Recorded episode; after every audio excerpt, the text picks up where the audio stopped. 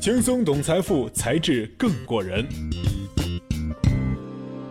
欢迎大家关注“才智过人”，轻松懂财富，才智更过人。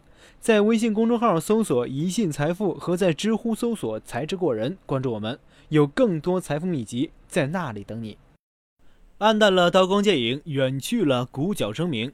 三国时期闪耀着众多的君臣将相，如今以今天的眼光去看呢，无论是魏、蜀、吴三国之中的哪一国，其建国的成就中，多少都蕴含了一些投资学的思想。从管理层收购到借壳上市，再到股权激励，这些现代资本常见的运作方式，原来呀，早在三国时期就已经被使用的炉火纯青了。曹魏股份稳占龙头，管理层收购成经典案例。首先，我们聚焦三国时期最大的民营上市公司曹魏股份，相当于蜀汉控股和东吴投资。曹魏股份一直是占有市场份额最大的公司，背景也是最为雄厚。公司创始人第一任 CEO 曹操，大学一毕业就进入了大型央企东汉集团，端上了铁饭碗。起步呢不算太高，任洛阳北部卫，副处级编制。但好在在总部上班，容易受到组织的注意。果然，随后不久，曹操就升了正处，任敦丘县令。这时啊，草根起家的张角兄弟创办黄金公司。创办黄金公司，气势汹汹的在跟东汉集团争夺市场，曹操便主动请缨去了一线销售部门，几经拼杀，业绩呢还算不错。黄金公司崩盘后呢，曹操就被调回东汉集团总部，名为点军校尉，相当于部门经理。不久，东汉集团董事会改组，凉州分公司总经理董卓趁乱自任 CEO，独揽大权，并扶持年幼的汉献帝出任董事长，任他摆布。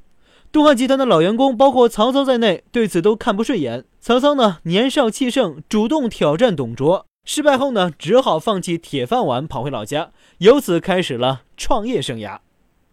曹操回到老家后，招兵买马，找来一批前中后台的精兵猛将，并在销售上始终保持雷霆万钧、志在必得之势。几年里，席卷了整个中原市场。而曾经牛气冲天、独霸全国市场的东汉集团呢，却因为管理层的内斗以及民营竞争对手的崛起，市场连年萎缩，亏损日益扩大，走到了破产重组的边缘。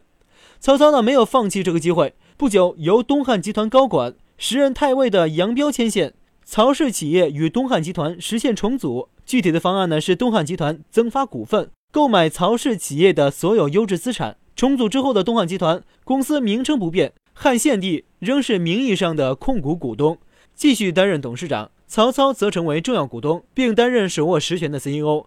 曹氏企业的多名高管也进入集团董事会或高管层。这一人事安排也为日后的管理层收购 MBO 埋下了伏笔。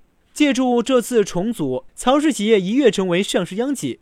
凭借大型央企的品牌以及原曹氏企业的强大竞争力，曹操不断以东汉集团实际控制人的身份，发起对行业内中型民企的强行收购。由于多年的竞争，此时大量的小民企已经破产，史称“挟天子以令诸侯”。最终在击败了行业内同样数一数二的袁绍科技后，曹氏企业一举奠定了行业龙头的地位。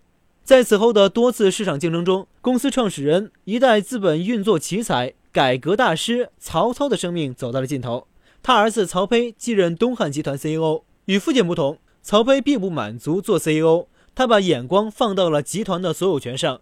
由于他父亲时代就已经战功显赫，获得了大量的管理层激励，再加上重组时持有的股份，作为资产继承人的曹丕本身就已经是东汉集团的第一大股东，持股份额排下来，前几位股东也都是曹操生前安排的党羽。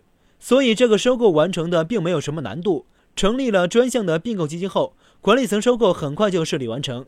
曹丕把汉献帝手中仅剩不多的东汉集团股份收入囊中，然后龙头股份东汉集团退市完成私有化，并再次上市，更名为曹魏股份。曹丕自任董事长，成为当仁不让的老板。原央企东汉集团成为历史名词。曹丕的这次管理层收购堪称经典案例。成为了三国商学院的案例教材，并为之后所有的管理层收购树立了规则、方案和细节。但这一案例同时也为曹魏股份埋下了管理层收购的祸根。若干年后，曹魏股份 CEO 司马炎再次实施管理层收购，把曹丕的后人曹奂赶下了董事长的位置。曹魏股份最终更名为晋朝时代，开启了一个崭新的纪元。好了，今天的节目就到这里，轻松懂财富，才是更过人。感谢收听《才智过人》，本节目由喜马拉雅网独家播出。喜欢才智过人的朋友，还可以关注微信公众号“一信财富”和知乎的同名专栏“才智过人”，与我们实时互动。